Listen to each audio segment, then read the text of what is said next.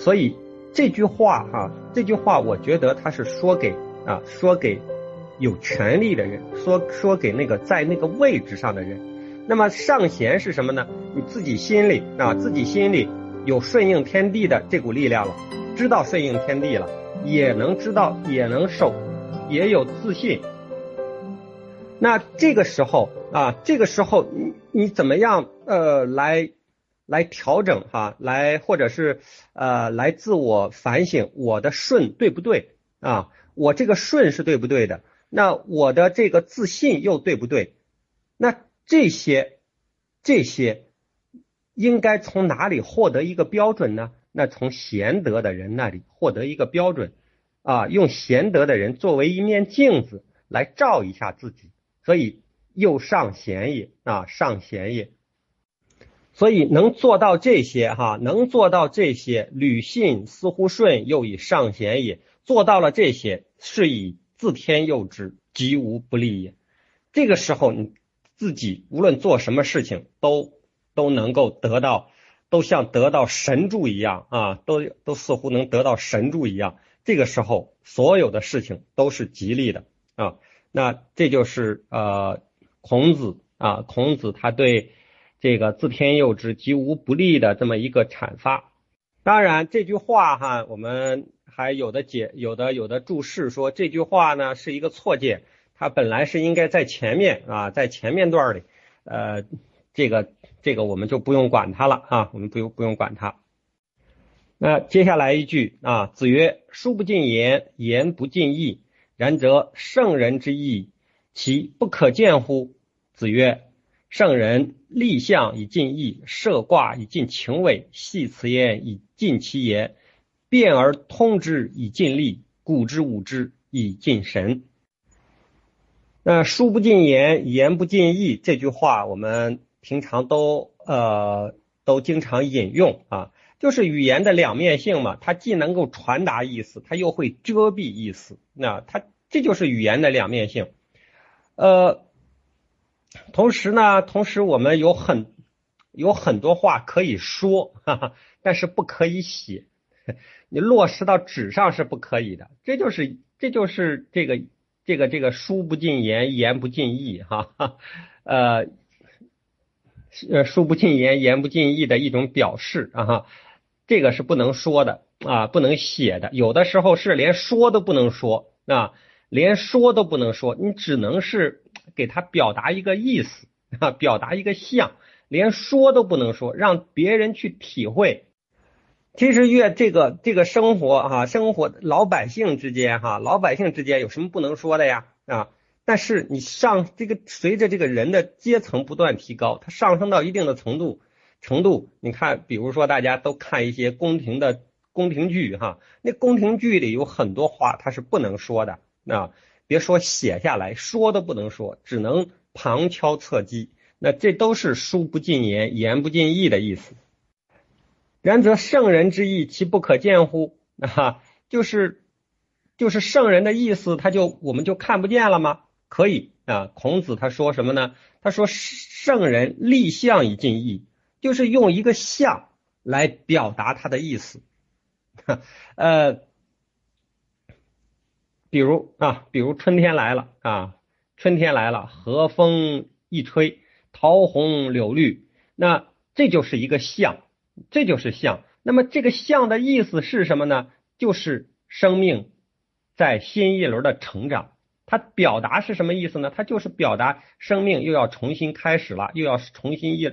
新的一轮成长了，那我们这个人呢？人应该怎么办呢？人应该在春天啊，比如说在春天啊播种啊啊，一般好像都春心萌动啊，在春天要谈恋爱呀，那出去踏春呢啊，吃饭的时候要吃那个春卷啊啊，那个春卷里的那个菜都是各种芽的菜，比如说豆芽啊、香椿芽啊，都是吃那个芽，那这种。呃，这种方式它的目的是什么呢？就是让我们从各个角度去体会这个生命勃发的那种状态。所以，我们的我们的古代的那些那个礼乐制度，哈，礼乐制度一定是和一定是和天地规律相关联的。那这就是圣人立象，那立象以尽意的一个一个意思哈，就是他用一个象去表达这个象所背后的那个意思。那么我们刚才说，刚才说的这个呃是天地来设象，给我们表达一个意思。那么圣人呢，他就用卦啊，他就用卦的卦象给我们表达意思。那设卦以尽情味呢？设卦其就是呃给我们发明一套这个占卜的技术，比如说我们前面讲的那个呃两个手信手一分啊，左手左手的试草是多少根儿，右手的试草是多少根儿。那么这个时候你你在信手一分的时候，这个这个情尾就出来了。你是真心你是真相信这个卦呢，还是啊就是拿它去骗骗人呢？是真相信和就拿它骗人，那这两种心态下产生的这个卦爻辞是不一样的 啊。这个是古人的呃这么一个想法，或者是他们就这样认为的。我们并没有并没有一个证据来证明，那来证明它怎么不一样。这只是一个古人的呃天然的他这样认为，所以他用这个信手一分啊，信手一分来。来进这个情尾啊，就是设设卦啊，设卦以进情尾。呃，那系辞焉呢？系辞以尽言。我我们觉得哈，我觉得哈，这就是呃古人在教我们怎么说话啊。那我们看这个卦爻辞都是那么简单啊，非常之简单。我们想那个那个能写卦爻辞的人。他不会写长篇大论吗？那 他能够写出这样的卦爻辞，他一定会写长篇大论。但是他为什么写的如此简单？那么简单到孔子都要给他再重新做注释。那么这就是我觉得就是这个人哈，很容易被外在的事物所迷惑，那而不遵守自己内心的那个明德或者是那个良知。因为他如果能够遵循内心的那个明德、内心的那个良知的话，呃，他他看到一个事儿，他立马就知道这个事儿就应该这样做呀。难道还要讲出一番道理才这样做吗？啊，一旦给我们讲出了一番道理啊，我们才知道这样做是对的的时候，那么我们我们这个明德的明德的这个心上哈，本来是。明德的这个心，外面罩上罩的那个尘土就会越厚。就是你，你得用很多的道理去说服一个人的时候，其实就相当于在打扫啊，在打扫这个房间。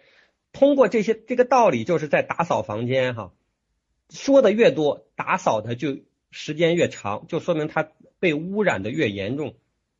啊，如果不说，如果一句话就能说明白，或者两个字就能说明白。那说明，那就说明他这个明德上面没有多少尘土，稍微一说他就懂，一点就透。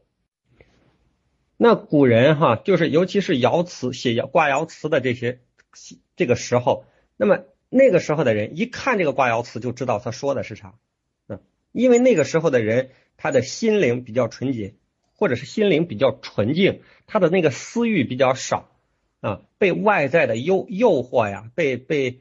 被外边的这些环境的污染都很少，所以他们能够呃能够一看就懂。那呃那这就是这个这个戏词哈，戏词以尽也，就是当我们说的话越少的时候，其实是呃越接近那个本来的那个纯真的。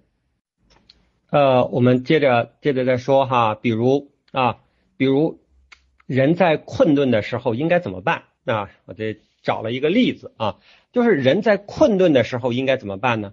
我们发现是不是发现了很多人在困顿的时候，他会抱怨这个社会对自己的不公平啊，抱怨抱怨社会对自己的不公平啊，抱怨呢自己有本事但是得不到机会啊，抱怨谁谁谁对自己不好，那这我周围全都是坏人，他就会这样抱怨。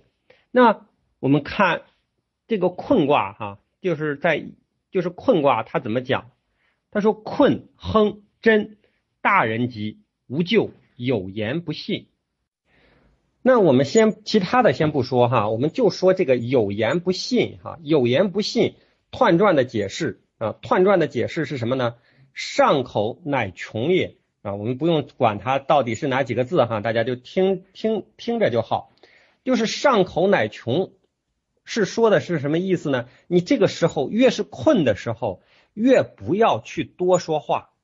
如果这个时候还乱说乱讲。啊，那就是穷途末路，就这这就是上口乃穷的意思，就是在困顿的时候，每一个人，我们想一想，自己越是困顿的时候，越是不要多说，越是不要给人家抱怨，那应该怎么办？反过来，就是用实际的行动让自己脱困啊，自己实实在在的做事，把自己从这个困顿的境遇当中，呃，把自己。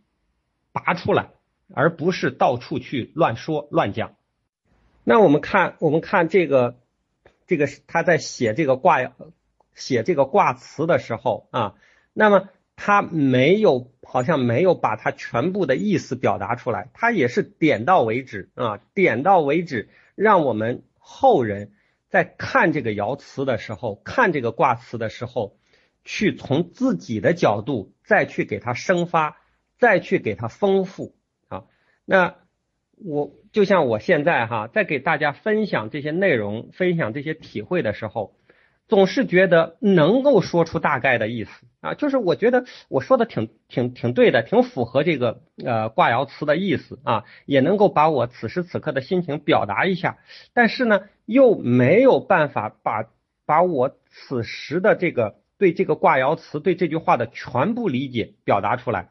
所以哈，所以这里也有我自己也有那种啊，就是第一个啊，第一个是因为啊表达的不准确，那这里头有啊思考深度的这么一个呃限制，那么也有语言的能力的不足啊哈，自己的这个语言能力可能也有不足啊，但是呢，但是同时也体会到那个书不尽言，言不尽意的那种无奈啊。这就是此时此刻的这么一个心情啊，这么一个感觉。那利呢？那利是收获啊，利就是收获。呃，变而通之以尽力哈，利就是收获。我们做每一件事都有一个结果啊，你这个结果无论是好坏，都是不得不面对的一个结果。因此啊，我们会尽力让这个结果对自己有益处啊。一定是有这样的想法，我我们一定有这个对自己有益处的。但是这个时候我要定位我啊，我处在一个我和他者的关系。那如果我认为我和他者是一体的，那么这个时候这个这个益处对于我有好处，对于他者也一定有好处。那这是一种公的。这是一种公而忘私的想法啊。那如果我假如说我认为我自己和他者是对立的，那么这个好处对我有好处，那一定是对他们没好处。那私的想法就是从这里来的。你怎么定位你和他者的关系？所以哈，所以让一件事情的结果对尽量多的人有好处是非常不容易的。啊，是非常不容易的。你做一件事，要让大多数人得到益处，啊，又能够控制住自己的那个私欲，是非常不容易的。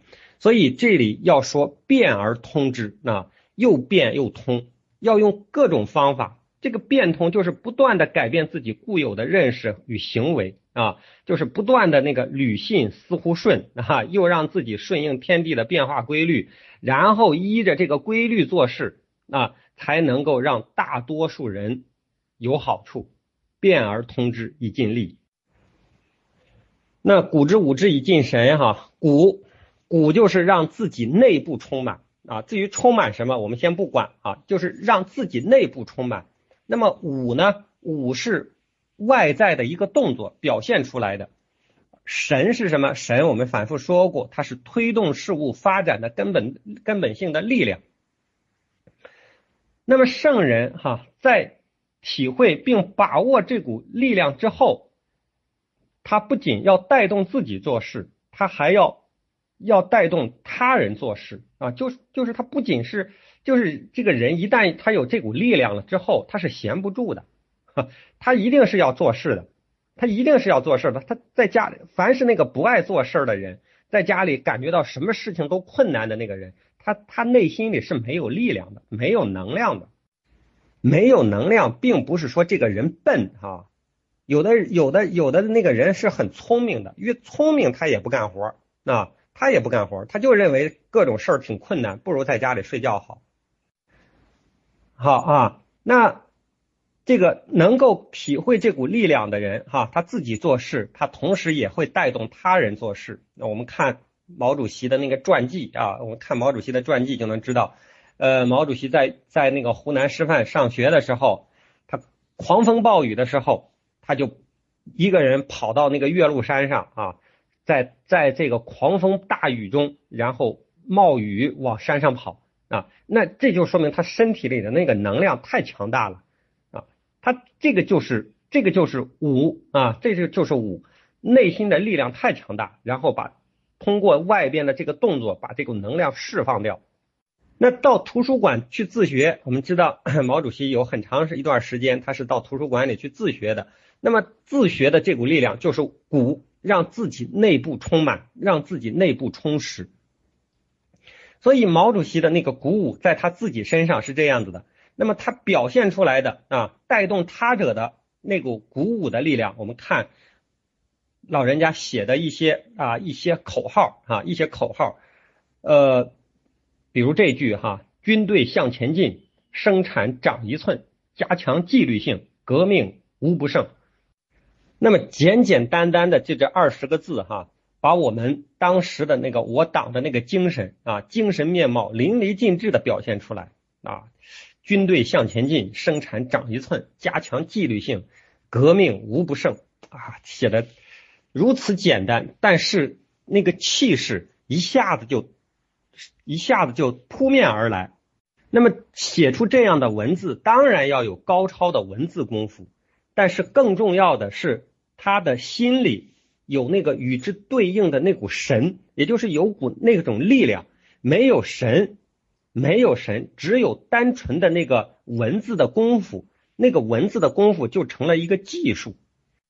就像就像我们现在有很多那个呃选秀啊，电台选秀的那个节目，你看那些选秀选出来的那些歌手，那些歌手的唱功都非常好啊，那些唱功都非常好，炫技，但是。他们有有这么高的功夫，但是他们要表达的那个思想却没有，也就是说他背后的那个神没有。你说他那个炫出来的那个技，他要表达一股什么样的心情，或者是要表达一股什么样的情感？没有，因为他们自己都没有什么情感，他们心里的情感就是钱，